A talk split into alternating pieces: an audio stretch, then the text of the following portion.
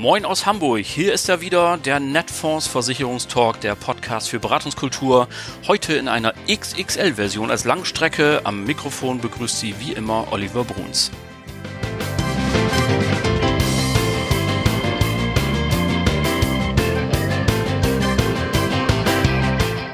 Schön, dass Sie wieder dabei sind und allen, die uns zum ersten Mal zuhören, natürlich ein ganz besonderes Willkommen. Ja, der Versicherungstalk heute mal als Langstrecke. Sie sind es gewohnt, dass wir so eine Viertelstunde mal machen. Heute nehmen wir uns ein ganz bisschen mehr Zeit. Das wollen wir in Zukunft auch einmal im Quartal machen. Und äh, dann haben wir die Möglichkeit, mehr mehrere Themen abzufragen, abzubesprechen, auch mal was nachzuhaken. Also heute haben wir so eine knappe Dreiviertelstunde uns vorgenommen. Und natürlich habe ich mir überlegt, wer könnte mein erster Gast sein. Und da bin ich auf einen Mann gekommen, der einerseits eine große Sympathie für das Format Podcast hat. Zweitens, äh, der am Markt auch eine Stimme hat und auch Spaß daran hat, diese verlauten zu lassen der darüber hinaus, weil wir uns schon öfter begegnet sind, ein angenehmer Gesprächspartner ist. Das ist ja auch wichtig. Und dann hat noch der Zufall eine große Rolle gespielt, denn wir nehmen hier am 27. Juli auf äh, und sitzen uns in Hamburg gegenüber, weil er nämlich einen Termin bei uns hat. Ich begrüße also ganz besonders herzlich das Vorstandsmitglied Allianz Leben und Allianz Private Krankenversicherung, Dr. Thomas Wiesemann. Moin. Moin, hallo. Ja, wie man hier so sagt. Ne? Genau. Ne? Wir wollen auch gar nicht lange Zeit verlieren. Ähm, ich habe Ihnen ja angekündigt, zunächst mal zwei, drei Fragen zur Person und ich hatte mhm. etwas den Ehrgeiz, nun nicht das zu ähm, sagen, was ohnehin alle wissen, sondern ich habe so ein bisschen rumtelefoniert und das war gar nicht so einfach. Und aber dann wurde es auch lustig. Also zum Beispiel mit Ihrem Geburtsort. Es gibt zwei große Meinungen. Ja. Es gibt die Fraktion, die sagt, Sie sind Münsteraner, also mhm. Westfale. Und es gibt diejenigen, die sind Bielefelder, Ostwestfale. Was stimmt denn nun? Ostwestfale, stimmt. Bielefeld nicht ganz genau, aber so in der Nähe von Bielefeld. Kreis Herford, ein kleiner Ort namens Enger aber ist Ostwestfalen. Ostwestfalen, genau. das ist ja was völlig anderes. Ja, ja. Für alle, die nicht aus Westfalen ja, kommen, muss man ja, hier ist auch immer ganz interessant, wenn man das Menschen erklärt und wenn man denen sagt, es gibt auch Westwestfalen. Auch ähm, dann wurde mir zugerufen, Sie sind Fan von Arminia Bielefeld, stimmt das? Das stimmt. Äh, dann herzlichen Glückwunsch zum Aufstieg. Ja, also das ist eine ganz tolle Saison gewesen. Man hat ja nicht nur als Bielefeld-Fan solche Saisons, wie es gerade gab. Ich habe schon alles erlebt. Ähm, umso mehr habe ich mich gefreut. Ja, das gibt's auch eine Anekdote, weil ich war eigentlich als kleines Kind Bayern München Fan. Ich gebe zu. Und dann äh, ist Arminia aufgestiegen und man konnte das Spiel äh, gegen Bayern München sehen in Bielefeld. Und dann bin ich da mit meinem heutigen Schwager hingegangen und habe dann gejubelt und dann stand es ganz schnell 2-0 für Bayern München. Und dann hat er mir oben auf die Schulter getippt und hat gesagt, wenn du hier noch länger jubelst, siehst du die Bayern hier nie wieder. und von der Minute, das hat mir total eingeleuchtet und seitdem bin ich Arminia Bielefeld. -Fan. Ja, was für eine schöne Anekdote. Egal mit wem ich spreche, Ihnen eilt der Ruf voraus, Sie hätten ein unfassbar gutes Gedächtnis für Personen und auch zusammenhängende Details. Also es gibt da immer wieder Leute, die sagen, Mensch, ich habe mit dem Wiesemann mal vor zwei Jahren auf so einem Event beim Glas Sekt zusammengestanden, dem irgendwas von meiner Tochter erzählt und der spricht mich da wieder drauf an. Haben Sie sich das antrainiert oder ist das ein Stück weit natürliche Gabe? Oder übertreiben auch alle? Kann ja auch sein. Sie schütteln gerade beim Kopf. Ich wusste gar nicht, dass das über mich erzählt wird. also antrainiert ist es schon mal nicht. Ja gut, okay. Letzte ähm, noch lustige Anekdote. Ich habe mal spaßeshalber bei Google eingegeben Thomas Wiesemann Promotion mhm. und dann bekommt man eine Arbeit zugespielt ähm, Ökonomik der Kunstförderung 2006 an der Helmut Schmidt Uni hier in Hamburg eingereicht. Das waren Sie ja wohl nicht. Das war ich nicht.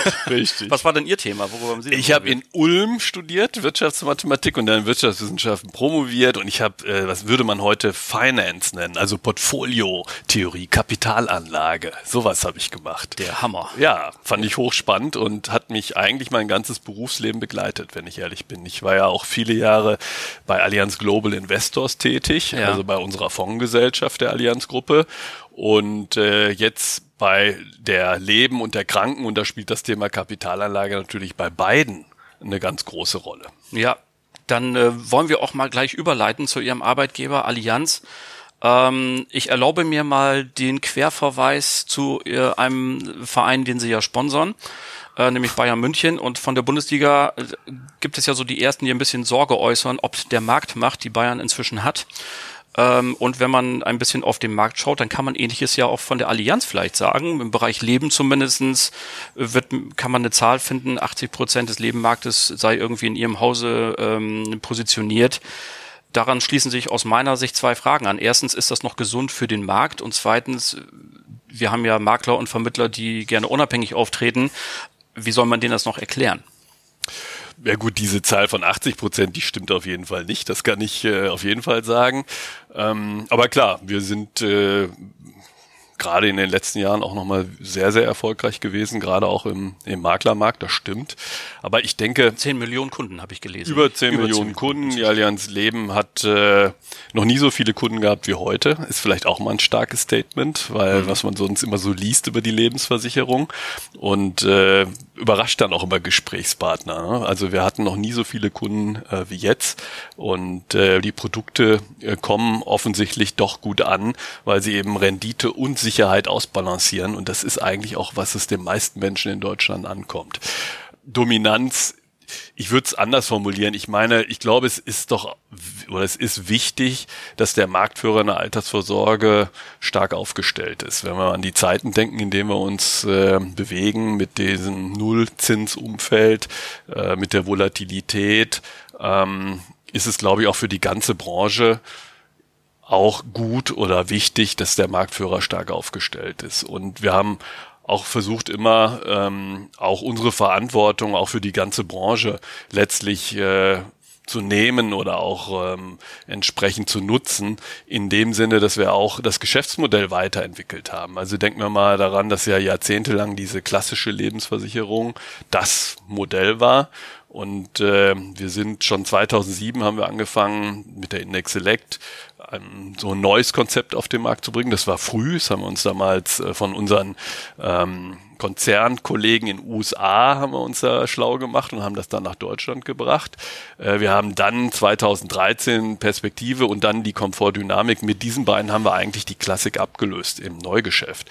Und ich habe ähm, das war wichtig, glaube ich, auch wiederum für die gesamte Branche, weil natürlich auch dieses neue Produkt Design viel nachhaltiger ist als die alte Klassik, wenn wir uns dann überlegen, wie sich die Kapitalmärkte ja seitdem weiterentwickelt haben.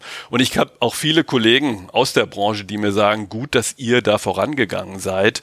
Ohne euch hätten wir das so auch nicht geschafft, weil man hat ja immerhin äh, das ganze Neugeschäft eigentlich in eine neue Produktwelt gebracht. Also es hat immer zwei Seiten und wir versuchen diese Verantwortung auch im Sinne des, der gesamten Altersvorsorge zu leben. Mhm also ähnlich wie ähm, bei Bayern München scheint es ja auch so, Meisterschaft und DFB-Pokal sind inzwischen vergeben, wahrscheinlich noch über Jahre hinaus. Welche Ziele verfolgt denn die Allianz als Ganzes? Wenn Sie sagen, so, Sie haben eine marktbeherrschende Stellung, werden Sie natürlich auch freiwillig nicht wieder hergeben, warum auch. Ähm, aber was ist denn so, ja, wenn man scheinbar alles erreicht hat, noch so ein, so ein Ziel? Also ich würde das so ja gar nicht formulieren. Ich sage auch nicht, dass wir eine marktbeherrschende Stellung haben. Haben wir, glaube ich, wirklich nicht. Und man muss sich das, wir haben sicherlich äh, ähm, eine starke ähm, Position, aber beherrschend ist, ist anders. Und äh, wir haben nach wie vor einen großen Wettbewerb in Deutschland, das ist auch gut so. Ähm, und der Wettbewerb kommt aus der Versicherungswelt, der Wettbewerb kommt mittlerweile auch aus ganz anderen Bereichen. Also ähm, und ich glaube, die Herausforderungen sind da. Ja, am Ende zählt es, dass wir die Kunden erreichen. Das das das Einzige, was hinterher zählt. Und mhm. ähm, es gibt äh, wissen wir ja alle, gerade durch den digitalen Wandel, noch ganz andere Player mittlerweile, die sich um die Kunden bemühen. Und ich glaube, das ist unsere gemeinsame Aufgabe, die wir alle haben. Also irgendwie zu denken, man hätte irgendwie eine ganz tolle Position, ist in dieser Zeit, glaube ich, schon der erste Fehler, den man machen kann. Ja. Sondern man muss jederzeit immer wieder neu gucken, wie erreiche ich die Kunden, wie kann ich die Kundenbedürfnisse ähm, treffen. Und das ist sehr dynamisch, das Umfeld, in dem wir uns alle zusammen bewegen. Absolut. Ähm, Google und Facebook Facebook wissen viel mehr über den Kunden als Sie, bevor er einen Antrag ausgefüllt hat. Logischerweise. Kommen die nochmal richtig groß auf den Markt oder ist Ihnen das in Deutschland zu kompliziert, weil wir doch ja ganz anständig reguliert sind hier? Das also ist ja schnelle Markt zu machen, ist ja nicht ganz so einfach. Das ist ja immer so die Frage, ähm, was ist eigentlich deren Markt? Also ich behaupte ja mal und äh, würden mir glaube ich viele zustimmen, die sind ja heute schon längst im Versicherungsmarkt. Warum? Weil natürlich, äh, die sind aber auch in allen anderen Märkten. Warum? Weil ähm, um sichtbar zu sein in der digitalen Welt, geht ja häufig an denen erstmal nichts vorbei. Das, das so. heißt, insofern äh, verdienen die natürlich auch schon an der Versicherungswelt ganz, ganz viel. Ob die jetzt auch noch mit eigenen Produkten da reingehen, das ist eine Sache, das müssen die selber entscheiden. Mhm. Aber äh, im Geschäft sind die natürlich schon. Äh, man sieht das übrigens, das ist ganz interessant, wenn man sich die ähm, Abschlusskostenquote, ähm, nehmen wir mal die Lebensversicherer jetzt anguckt, bei den ähm, Direktversicherern, Lebensversicherern. Also es gibt ja auch Lebensversicherer, kennen wir auch die Marken, die direkt im direkten Markt unterwegs sind. Haben das früher ja hauptsächlich über Brief und Telefon gemacht, müssen das natürlich heute auch über, über das Internet machen. Wenn man sich mal die Abschlusskostenquoten anguckt und die vergleicht mit ähm, Multikanalversicherern, zum Beispiel wie die Allianz, sind die mittlerweile deutlich höher als mhm. bei uns, deren Abschlusskostenquote. Okay. Woran liegt das? Naja, weil um digital da sichtbar zu sein, muss man eine, äh, eine, Menge Geld ja. an diese großen Plattformen ja, geben. Social Advertising, da ja. geht nichts drunter, das stimmt wohl. Okay, Sie haben ja Leben gerade schon angeschnitten, Leben, Altersvorsorge. Ähm, ich darf Sie auf ein kleines äh, Gedankenexperiment bitten. Und zwar stellen Sie sich doch bitte mal für einen Moment vor, Sie wären Mitglied der Bundesregierung und als Sozialminister verantwortlich für die Altersvorsorge. Die Bundesregierung hat äh, vor über 20 Jahren jetzt mit der Administration Schröder damals ja großes Vertrauen in die Bürger einerseits und auch die freie Wirtschaft gesetzt und gesagt, pass mal auf, wir müssen das Niveau senken, aber ihr macht das mal selber mit der ersetzenden und der ergänzenden Altersvorsorge. Wenn man sich heute die Zahlen anguckt, hat die Durchdringung äh, der jeweiligen Produkte, egal ob ich jetzt Riester nehme, die betriebliche Altersvorsorge oder so, nun noch nicht die Quoten erreicht, wie man es gerne hätte. Und Sozialverbände warnen allenthalben davor, dass wir trotz aller Bemühungen äh, auf eine große Altersarmut zugehen. Müssten Sie als Mitglied der Bundesregierung nicht vielleicht sagen, also liebe Privatwirtschaft, so richtig habt das nicht geschafft, wir müssen euch da ein bisschen Verantwortung wieder wegnehmen und doch die Altersvorsorge stärker staatlich organisieren? Also erstmal würde ich sagen, wir sollten uns da auch nicht schlechter reden, als wir sind. Da, wir haben große Herausforderung als Gesellschaft bei diesem Thema, in der Gesundheitsvorsorge übrigens auch. Und wir wissen, der Hauptgrund liegt an der Demografie, die wir haben, ähm, ohne Frage. Und die Pflegevorsorge kann man gleich auch noch dazu tun. Ähm, da kommen wir noch Auf zu. der anderen Seite sollten wir auch nicht sozusagen uns schlechter machen, als wir sind. Wir haben immerhin mit der BAV und mit Riester, wenn man das mal äh, zusammen sich anguckt, also mit diesen geförderten Elementen, ähm, 60 bis 70 Prozent der Menschen erreicht. Ja, wir sind natürlich eher noch bei den Mitarbeitern von den größeren Firmen. Und äh, dort ist jetzt ja auch mit dem Betriebsrentenstärkungsgesetz einiges gemacht worden, um das jetzt auch nochmal weiter zu fördern, auch in die KMUs rein. Da ist noch eine Menge zu tun. Ich will nur sagen, wir haben uns auch was äh, erschaffen zusammen in Deutschland, ähm, was auch eine gute Ausgangsposition ist. Konkret zu Ihrer Frage, ich glaube, es kann nur gehen, wenn wir wirklich alle drei Säulen stärken. Ähm, wir brauchen alle drei Säulen. Wir können ja nicht nur auf die erste Säule gehen vor dem Hintergrund der Demografie, die wir haben. Die erste Säule kann immer nur eine Teilabsicherung sein. Und das gilt äh, in der privaten Pflegevorsorge genauso wie in der Altersvorsorge. Das heißt, allein aus der Demografie heraus werden wir auch alle Einkommensquellen und damit auch letztlich natürlich die kapitalgedeckte Altersvorsorge und Gesundheitsvorsorge zwingend brauchen. Ähm, wichtig ist halt, dass wir das jetzt weiterentwickeln auch an der Stelle. Ähm, dort gibt's ja auch viel, viele Initiativen, die gerade stattfinden. Äh, aber ich glaube, das ist auch klar, man kann nirgendwo stehen bleiben, sondern wir müssen es permanent weiterentwickeln. Ja, also klares Bekenntnis eben zur Dualität Absolut. logischerweise und ähm, ja, also ein rein staatliches System kann ja auch letztendlich keiner wollen. Kommen wir nochmal zur Lebensversicherung. Das Murmeltier ist ja wieder da, der Garantiezins. Ja, soll äh, im nächsten Jahr wieder sinken. Es ist sogar von 0,25 vor Kosten die Rede. Äh, so ganz entschieden ist es ja noch nicht. Wenn das so kommen sollte, dann habe ich ja als Kunde langsam eine Situation wie bei meiner Sparkasse. Ich muss nämlich Geld mitbringen, wenn ich Ihnen was anvertraue. Ähm, in der klassischen LV zumindestens, weil das ist ja klar, 0,25 vor Kosten, das wird eine Negativrendite werden. Wie steht denn erstmal die Allianz grundsätzlich zu diesem Thema? Gut, ich meine, der, der Garantiezins ergibt sich ja letztlich aus dem Kapitalmarkt. Und ähm, dann ist ja erstmal ist das der Punkt. Und natürlich sind die Kapitalmarktzinsen ähm, schon vor Corona, aber jetzt auch nochmal mit Corona, wirklich hat es auch nochmal eine neue Dimension gekriegt. Wir sind in einer Art Nullzins-Umgebung, äh, wenn es darum geht, mit Staatsanleihen oder mit sicheren Anlagen auch über lange Zeiträume Geld verdienen zu wollen, dann ist das schwierig. In Deutschland zehnjährige Staatsanleihen negativ, das wissen wir, aber selbst wenn man die sogenannte Euro-Swap-Rate nimmt, die ja im Prinzip über die gesamten Euro-Länder geht und selbst wenn ich da nicht nur zehn Jahre, sondern 20 Jahre nehme, ist die auch ungefähr null mittlerweile mhm. und da sind auch die Südländer mit, mit schon drin. Das heißt, wir haben schon da ein ganz ganz äh, eine massive Veränderung ähm, im Vergleich zur Vergangenheit. Der Garantiezins ist aber ja nicht das, was der äh, Kunde am Ende bekommt von der Versicherung. Der Garantiezins ist ja ähm, der Kalkulationszins, mit dem man ähm, höchstens arbeiten darf.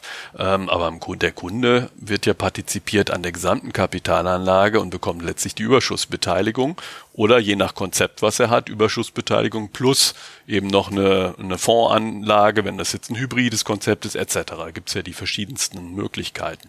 Das heißt, das darf man auch nicht miteinander verwechseln an der Stelle. Äh, Fakt ist aber, dass man sich auf diese Kapitalmarktzinsen einstellen muss und die Produkte so austarieren muss, dass sie auch in dem jetzigen Umfeld noch genügend Freiräume haben, in chancenorientierte Kapitalanlagen zu investieren. Eben nicht in, nur in diese nichtsbringenden oder am besten gar nicht in die nichtsbringenden Staatsanleihen zu investieren, sondern dass ich ein Konzept habe, das Renditechance und Sicherheit ausbalanciert und dem Versicherer die Möglichkeit gibt, auch chancenorientiert zu investieren. Das war immer unsere Philosophie und ich habe eben so ein paar Namen genannt, Invest, ja. ähm, Index Select oder Komfort Dynamik, die Investflex könnte ich auch nennen. Das ist immer die Grundphilosophie von unseren Konzepten und deswegen sind sie auch so erfolgreich, weil wir in denen immer versuchen, das auszubalancieren, diese beiden Themen. Und wir investieren ja auch in großen Teilen äh, in unserem, allein schon in unserem Sicherungsvermögen, was man früher Deckenstock genannt hat, mittlerweile in sogenannte alternative Kapitalanlagen, also Kapitalanlagen, die nicht an der Börse gehandelt werden, zum Beispiel Infrastrukturinvestments etc. Die passen zum Lebensversicherer sehr gut, weil wir ja sehr langfristig Kapital anlegen können, weil die, weil die Verpflichtungen auch sind. Man braucht aber auch eine starke Bilanz, A, um das tun zu können, weil ich muss das sogenannte Risikokapital haben, um in solche äh, chancenorientierten Anlagen reingehen zu können.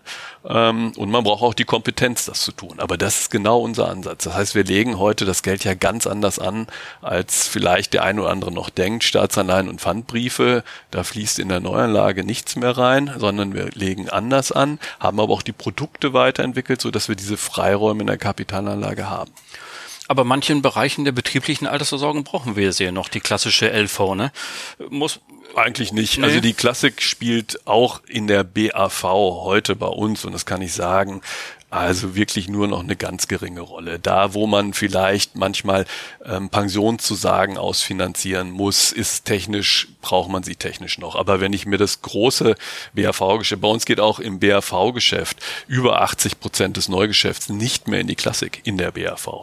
Also wenn ich an die Entgeltumwandlung denke etc. Selbst wenn ich daran denke, auch ähm, Rückdeckungen zu machen, ähm, komme ich in vielen Bereichen mit den neuen Konzepten ähm, äh, aus. Und ähm, die Kunden und auch die Arbeitgeber wollen das auch. Die wollen ja, dass auch für ihre Arbeitnehmer das Geld auch chancenorientiert und sicher angelegt wird.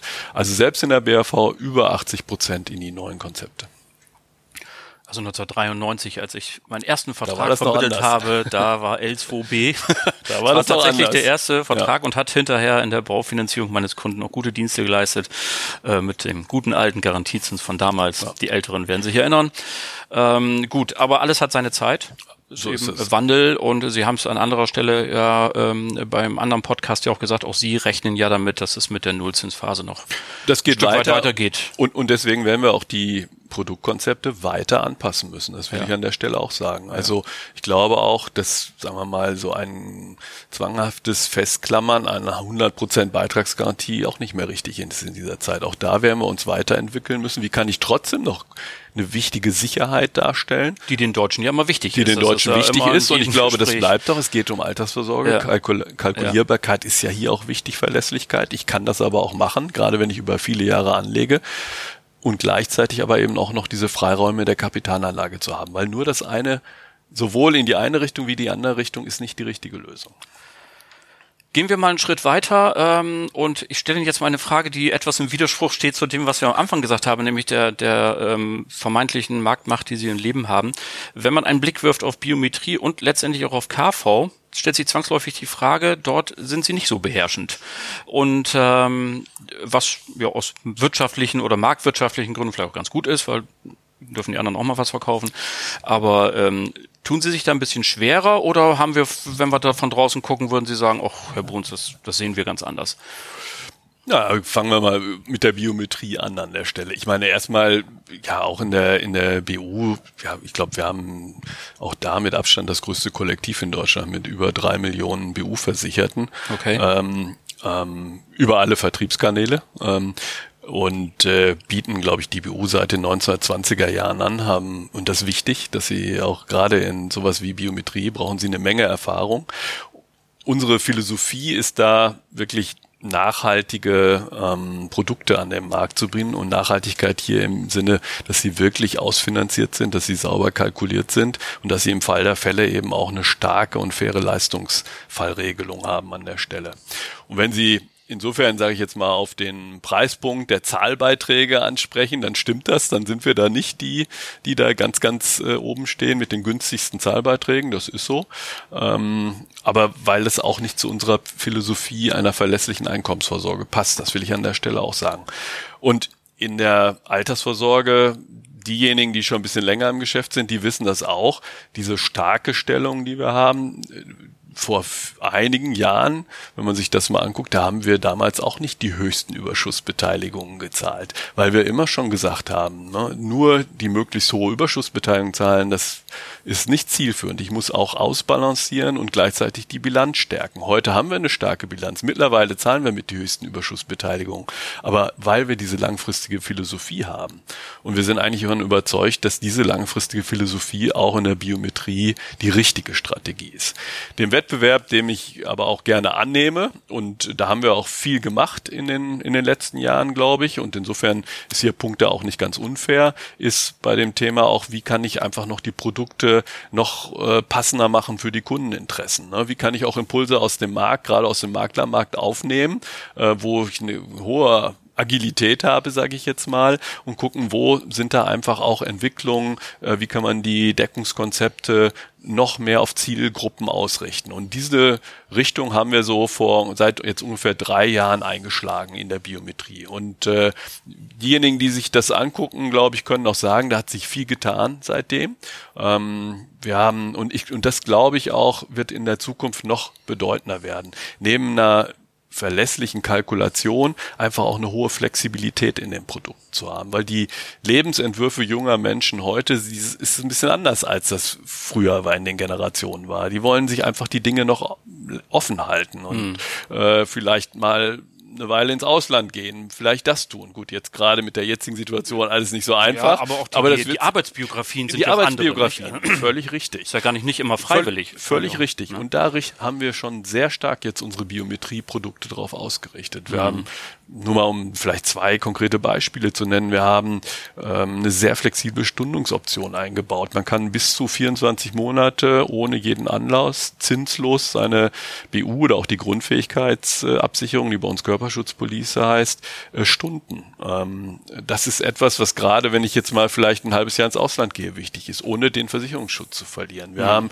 jetzt eine Beitragsüberprüfungsoption eingeführt in der, in der BU und auch in der Körperschutzpolice. Das heißt, wenn ich ähm, die Schulform wechsle, wenn ich vielleicht eine Ausbildung anfange, wenn ich ein Studium beginne, wenn ich einen Job beginne, kann ich immer wieder überprüfen lassen, ob nicht jetzt die Berufsgruppe eine günstigere ist durch meinen Wechsel, den ich vollzogen habe, durch den nächsten Schritt, den ich gemacht habe.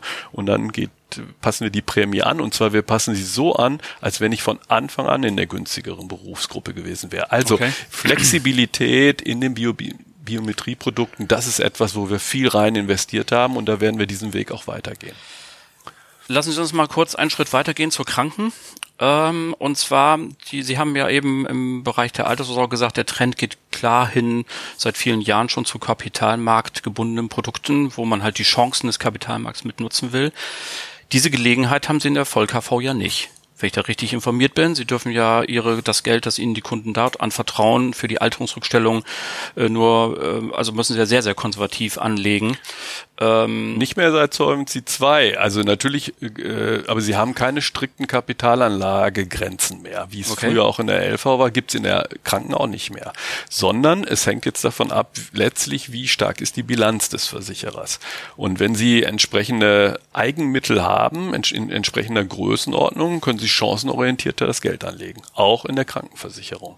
Ähm, das ist eine ähnliche Logik. Ähm, das ist jetzt eine prinzipienorientierte Kapitalanlage Politik und nicht mehr diese mit den starren Grenzen. Das hat sich letztlich in der Krankenversicherung auch gewandelt. Das heißt, auch in der Krankenversicherung ist es wichtig zu gucken, ist der Krankenversicherer, hat er eine starke Bilanz, hat er hohe RFB-Reserven, hat er hohe Bewertungsreserven, weil er dann auch in der Krankenversicherung die Möglichkeit hat, das Geld chancenorientierter anzulegen und gerade im jetzigen Zinsumfeld, wir haben eben drüber gesprochen, ist das ganz, ganz wichtig. Das gilt in der gesamten Krankenversicherung, wo mit Alterungsrückstellungen kalkuliert werden und das ist die Vollversicherung, das ist die Pflegeversicherung. Versicherung.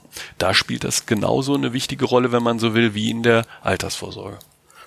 Sehen Sie mal, da habe ich sogar was gelernt jetzt. Ja. Da äh, freue ich mich ja drüber und äh, dass äh, ich da was mitnehmen darf. Ähm, bei der Gelegenheit, ähm, Sie sind ähm, sehr, sehr engagiert ja auch in der Krankenversicherung. Ähm, haben Sie können Sie mal die Türen spalt aufmachen? Wird es noch Produktinnovationen geben in naher Zukunft? Haben Sie irgendwas, was Sie heute vielleicht schon sagen können, wo Sie sagen, in dem und dem Bereich werden wir mhm. noch mal was Neues machen? Mhm.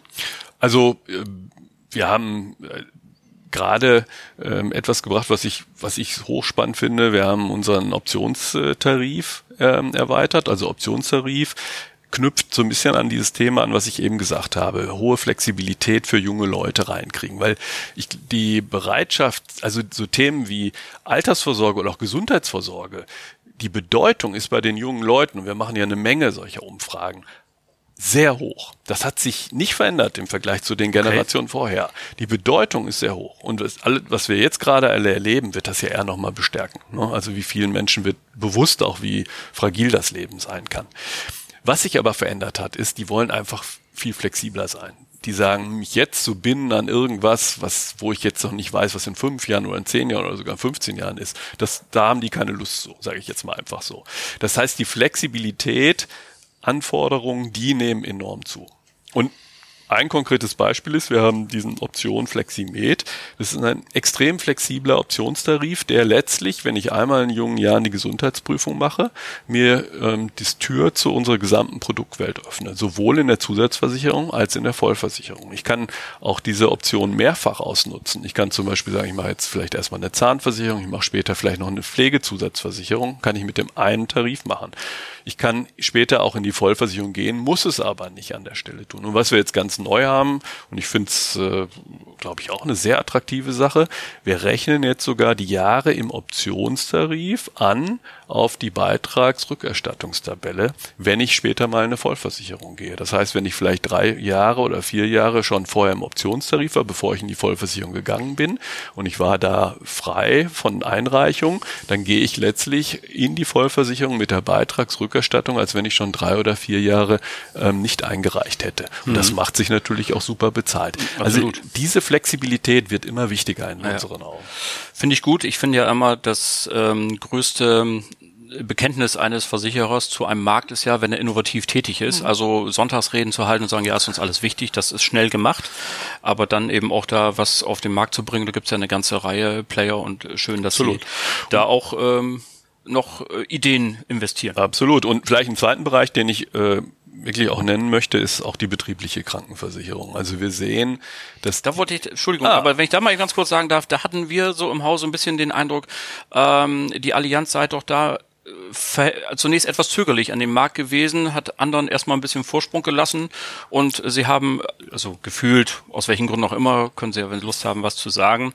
Und ähm, jetzt, dann sind sie auf, spät auf den Zug dann aber ja mit einem sehr überzeugenden Konzept ja. gekommen. Wie ist die Einschätzung da insgesamt? Ja. In der Tat äh, war das ja auch so, dass das ein Markt war, über den ja schon sehr, sehr viele Jahre gesprochen wird.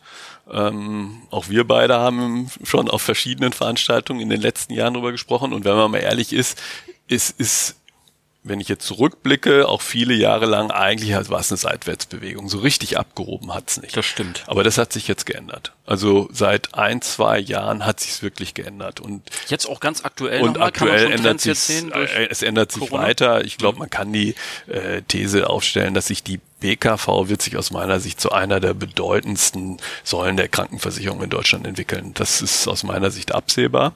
Ähm, und wir sehen auch jetzt ganz konkret in dieser Corona-Situation irgendwie keine flächendeckende Zurückhaltung bei diesem Thema. Natürlich gibt es vielleicht einzelne Unternehmen, gerade auch kleinere Unternehmen, die jetzt sagen, ich habe gerade ganz andere Sorgen, ich muss erstmal, ich habe vielleicht, vielleicht auch ein Unternehmen geschlossen und so weiter.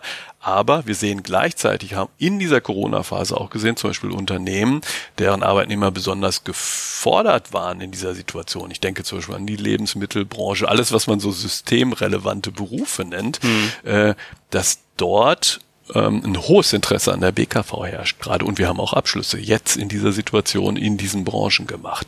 Ich glaube, eine BKV ist einfach auch ein, ein, Mittel, wo ich jetzt zeigen kann, dass mir meine Mitarbeiter wichtig sind. Das kann ich damit sehr gut transportieren. Ich helfe auch ganz konkret mit, mit der BKV, die ich ja sofort erlebe als Mitarbeiter, nicht wie der Altersvorsorge irgendwann viel später. Hm. Ähm, es ist ein hervorragendes äh, Instrument, auch äh, Mitarbeiter zu binden und ich zeige auch, dass ich ein attraktiver Arbeitgeber sind. Also da ist ein klarer Trend zu sehen und deswegen haben wir da auch so rein investiert. Kommen wir nochmal zum Thema Pflege. Also, ja.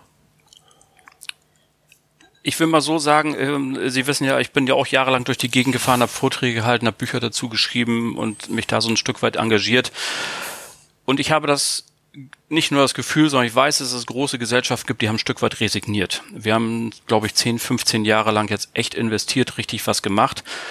Und wir haben, glaube ich, keine vier Millionen Verträge versichert, ähm, was letztendlich gemessen an dem Bedarf und auch gemessen an dem medialen Rückenwind doch, sagen wir mal, mindestens erstaunt, ähm, dass da kein größerer Erfolg zustande gekommen ist. Ihr Haus hat sich genau fürs Gegenteil entschieden. Sie haben nicht nur ihr Produkt nochmal optimiert, sondern dann auch mit Dieter Hallervorden nochmal genau. eine ganz außergewöhnliche Partnerschaft eingegangen, der meines Wissens noch nie für die Finanzdienstleistung Werbung gemacht hat. Ähm, aber mit ihnen das gemacht hat, so jetzt, wenn ich das richtig gelesen habe, sogar nochmal verlängert, ja. äh, den Vertrag.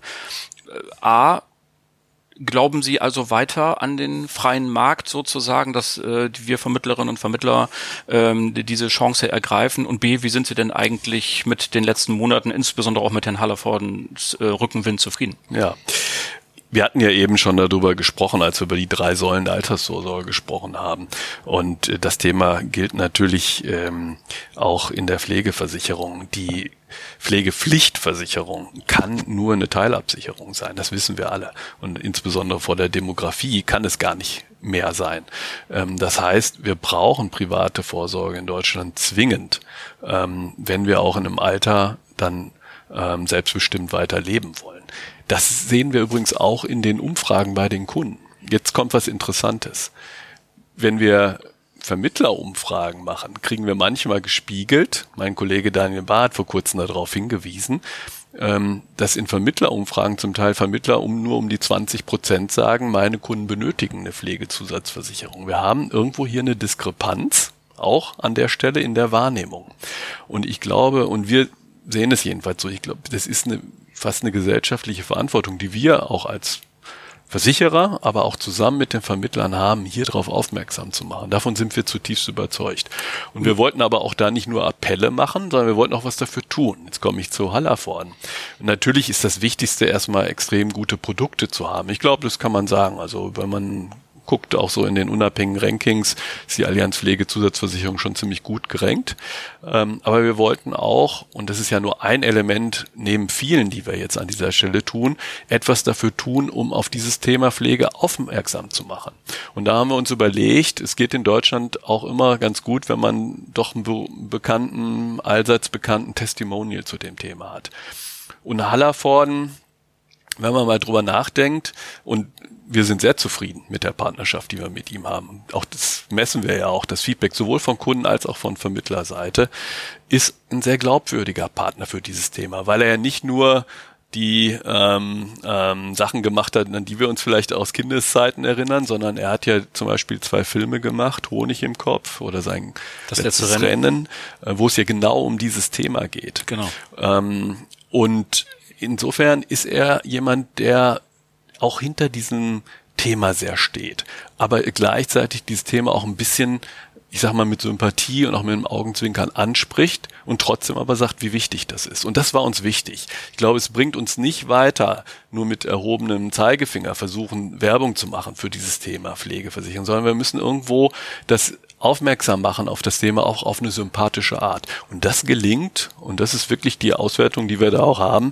mit Hallervorden sehr, sehr gut an der Stelle. Deswegen haben wir uns auch entschieden, mit ihm äh, weiter diesen Weg zu gehen. Und es ist, wenn Sie so wollen, auch ein Beitrag von uns ähm, für dieses Thema zu werben, weil wir wirklich überzeugt sind, dass wir letztlich da eine gesellschaftliche Aufgabe zusammen haben mit den Vermittlern müssen wir nicht trotzdem drüber nachdenken, wann wir den Kunden erwischen? Also wenn ja. ich jetzt zum Beispiel, ich bin jetzt 53, wenn ich jetzt ein PZT Best mache, sagen wir mal 50, 60 Euro Tagegeld, also einer ganz anständigen Größe hier für norddeutsche ja. Verhältnisse zumindestens, dann dürfte ich inzwischen bei 80, 90 Euro Monatsbeitrag mhm. liegen. Wenn ich das mit meiner Frau zusammen mache, dann kommen wir schon fast an die 200 dran, ohne Kapitalrückfuhr ja, natürlich, weil es ja ein Risikotarif ist. Da sage ich immer, den Kunden musst du erstmal finden. Ja, und auf der anderen Seite haben wir das Problem, wenn ich den 30-Jährigen anspreche, der sagt mir ja auch, Mensch, Bruns, ich will jetzt erstmal Familie gründen und habe mir eine Eigentumswohnung gekauft. Ja. Oder die, die Flexibilität, die Sie ja. eben angesprochen haben, zu sagen, Mensch, also jetzt schon einen Vertrag machen, den ich da 40, 50 Jahre mhm. halten soll, das ist schwierig. Müssen wir da vielleicht an der Produktarchitektur noch was machen? Ja, ähm, das ist ein guter Punkt, den Sie ansprechen. Deswegen haben wir jetzt zum einen ähm, auch die Pflegefamilie in unseren Optionstarif mit reingenommen. Also ich, ne, da kann ich zu jungen Jahren schon mal meine Gesundheit einlocken. Mhm. Und vielleicht sage ich ja, dann habe ich zwar noch nicht das äh, Problem mit der Prämie gelöst, wenn ich dann ganz lange warte bis in die 50er, vielleicht sage ich ja mit 30, 40, ich fange jetzt an. Ich habe schon mal ein Problem gelöst. Ich muss dann keine Gesundheitsfrage mehr machen, weil das ist ja dann auch häufig. Es geht ja nicht nur um die Prämie, ja, ja. das ist auch ein großes Thema. Das heißt, ich habe es im Optionstarif drin, das ist schon mal, schon mal ein wichtiger Schritt in diese Richtung. Ein anderen Schritt, den wir gemacht haben, auch bei den Produkten, ist, dass wir ja auch in sehr umfangreiche Assistenzleistungen in unserem Produkt Pflegetagegeld Best haben. Und die, wir haben diese Assistenzleistungen, die helfen einem dann einen Pflegeplatz zu finden, die helfen einem zum Beispiel eine Haushaltshilfe zu finden, etc. Ähm, diese Assistenzleistungen haben wir jetzt so gemacht, dass sie nicht nur für einen selber gelten sondern sie gelten auch für alle Familienangehörigen. Das heißt, wenn ich mich jetzt, sagen wir mal, mit 30 oder 35 oder 40 versichere mit einem Pflegetagegeld, dann gelten diese Assistenzleistungen auch für meine Eltern. Das heißt, wenn ich in die Situation komme, dass ich für meine Eltern vielleicht eine Haushaltshilfe organisieren muss, kann ich auf die Assistenzleistung meines Pflegevertrags okay. zurückgreifen. Also es ist so ein Element, um zu zeigen, es lohnt sich auch. Ich kann auch schon von dem Vertrag profitieren in jungen Jahren und gleichzeitig mache ich was ganz Wichtiges für mich selber. Ich baue auch eben eine Pflegeversicherung für mich selber auf.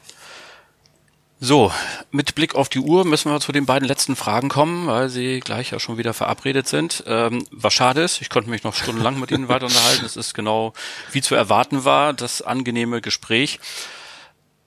Nochmal ganz kurz zum Beruf des Maklers, des Vermittlers nehmen wir mal an, Sie hätten äh, einen 18-, 19-jährigen Sohn oder Tochter, gerade Abitur in der Tasche und der würde zu Ihnen kommen und sagen, Papa, ich möchte gerne Makler oder Mehrfachagent werden. Würden Sie ihm ernsthaft heute zu diesem Beruf raten? Ja, würde ich, wenn er das, äh, wenn er selber dafür ein inneres Feuer spürt, das ist immer ganz wichtig, sonst würde ich niemand, aber das gilt für alle anderen Berufe Das gilt auch. immer so, so. Stimmt, ja. ähm, und warum? Ähm, ich glaube, ich meine, man kann es vielleicht aus verschiedenen, also ich persönlich ich habe es ja selber erzählt in meiner Biografie am Anfang, ich finde so Themen wie Geldanlage, wie äh, Altersvorsorge, wie Finanzen, ich finde die hochinteressant. Und dafür sollte man natürlich auch irgendein Faible haben. Das ist, glaube ich, auch nochmal ganz wichtig. Ich glaube aber auch, wenn man jetzt mal vielleicht ein bisschen strategischer darauf guckt, jetzt auf die Berufswahlentscheidung, und so ist ja auch Ihre Frage zum, zum einen, dann würde ich vielleicht mal, mal drei Aspekte be, be, äh, beleuchten. Zum einen wenn wir uns den digitalen Wandel angucken, was macht der eigentlich mit Berufsbildern? Dann kann man schon sagen, dass natürlich so Sachbearbeitertätigkeiten, die vielleicht eher standardisierte Art sind, natürlich schon ein Stück weit bedroht sind dadurch, ohne Frage. Aber eine Tätigkeit, das gilt übrigens auch für handwerkliche Tätigkeiten, da würde ich auch jemand zu raten, wenn er da Lust zu hat, ein Handwerk zu machen. Aber neben dem Handwerk sind Tätigkeiten, die sehr beratungsintensiv sind, die vielleicht auch ganz viel soziale Kompetenz verlangen, auch ein Tätigkeitenprofil neben dem handwerklichen Profil, wo ich sehr sicher bin, dass sie auch vor dem Hintergrund des digitalen Wandels weiter hohe Bedeutung haben werden. Und das unser Beruf ist in diesem Kontext zu verstehen. Natürlich bedeutet das auch, ich sollte mich schon auch auf beratungsintensive Felder dann konzentrieren. Ähm, Klar. Äh, und sind wir aber, wenn wir über Altersvorsorge oder Gesundheitsvorsorge reden, sind wir mittendrin. Ne? Ja. Mhm. Der äh, zweite Punkt, äh, den man noch ansprechen kann, ich glaube, es ist auch ein, ich kenne gar nicht so viele Berufe, ähm, wenn man nicht jetzt sagt, ich mache gleich mal ein Start-up und ein Fintech, aber das ist auch ein gewisses Risiko mit verbunden, das ist aber auch spannend. Ich kenne gar nicht so viele Berufe, wo ich doch so schnell eigenverantwortlich agieren kann, wo ich auch eine leistungsabhängige Bezahlung sehr schnell bekomme, wo ich auch letztlich Karrieremöglichkeiten habe, wie in unserem ähm, Kontext, in ähm, Vermittlerberuf. So viele fallen mir da gar nicht sofort ein. Ähm, wenn ich jemand bin, der gerne eigenverantwortlich arbeitet, ähm, glaube ich, ist es ein hochspannendes Feld an der Stelle. Also der Beruf stirbt noch nicht aus wie Straßenbahnfahrer oder Bankkaufleuten geht's ja auch nicht so gut. Ne? Das ist schön zu hören, dass Sie das so sagen. Ja, wie gesagt, wir könnten da noch jede Menge Aspekte machen zum Schluss. Absolut. Äh, es ist ja Urlaubszeit und der ein oder andere fährt noch oder ist vielleicht schon im Urlaub. Sie haben in einem anderen Podcast gesagt, in Ihrer Freizeit würden Sie gar nicht so sehr zu Sachbüchern greifen, sondern lieber Romane lesen. Und deswegen zum Schluss nochmal eine kleine Frage. Haben Sie einen Tipp? Welches, äh, welcher Roman hat Sie in letzter Zeit oh. besonders bewegt? Können Sie unserer Hörerschaft noch irgendwas mitgeben und sagen, hier, wenn ihr noch nichts wisst, für einen Strand, da hätte ich einen guten Tipp. Also ich lese gerade einen, vielleicht nicht den. Also der, der ist von Katharina Hahn und der heißt Aus und davon oder Aus und vorbei. Ich weiß es gar nicht ganz genau, aber der ist wirklich ähm, ähm, empfehlenswert der äh, ist eigentlich eine Familiensaga über mehrere Generationen auf eine sehr intelligente Art geschrieben. Ähm, ich habe zugegriffen, weil ähm, der auch in Stuttgart spielt, aber auch in den USA. Also wer darauf Spaß hat, ähm, deutsche Familiensaga, ganz modern, kann ich das Buch empfehlen. Na bitte, dann haben wir das auch noch eingefangen zum Schluss. Also, liebe Hörer und Hörer, das war sie dann auch schon, unsere erste Netfonds Versicherungstalk Langstrecke. Mein ganz großer Dank, Dr. Thomas Wiesemann. Schön, dass Sie da waren. Mir hat es viel Spaß gemacht. Ich hoffe Ihnen auch. Ja, er nickt. Gut, wunderbar. Mir hat sehr viel Spaß gemacht, Herr Ruhe. so. Ich dachte, Sie hätten die Hörer angesprochen. Deswegen habe ich mich ein bisschen zurückgehalten gerade. Aber mir hat sehr viel Spaß gemacht. Vielen Dank. Schön. Ja, ich hoffe, den Hörern und Hörern auch. Ihnen danke fürs Zuhören.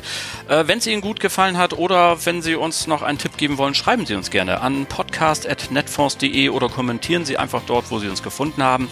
In 14 Tagen gibt es dann wieder eine Folge, dann wieder in der normalen Länge. Und ich wünsche Ihnen bis dahin eine gute Zeit. Bleiben Sie gesund. Allen Kranken gute Besserung. Schöne Grüße aus Hamburg. Ihr Oliver Bruns.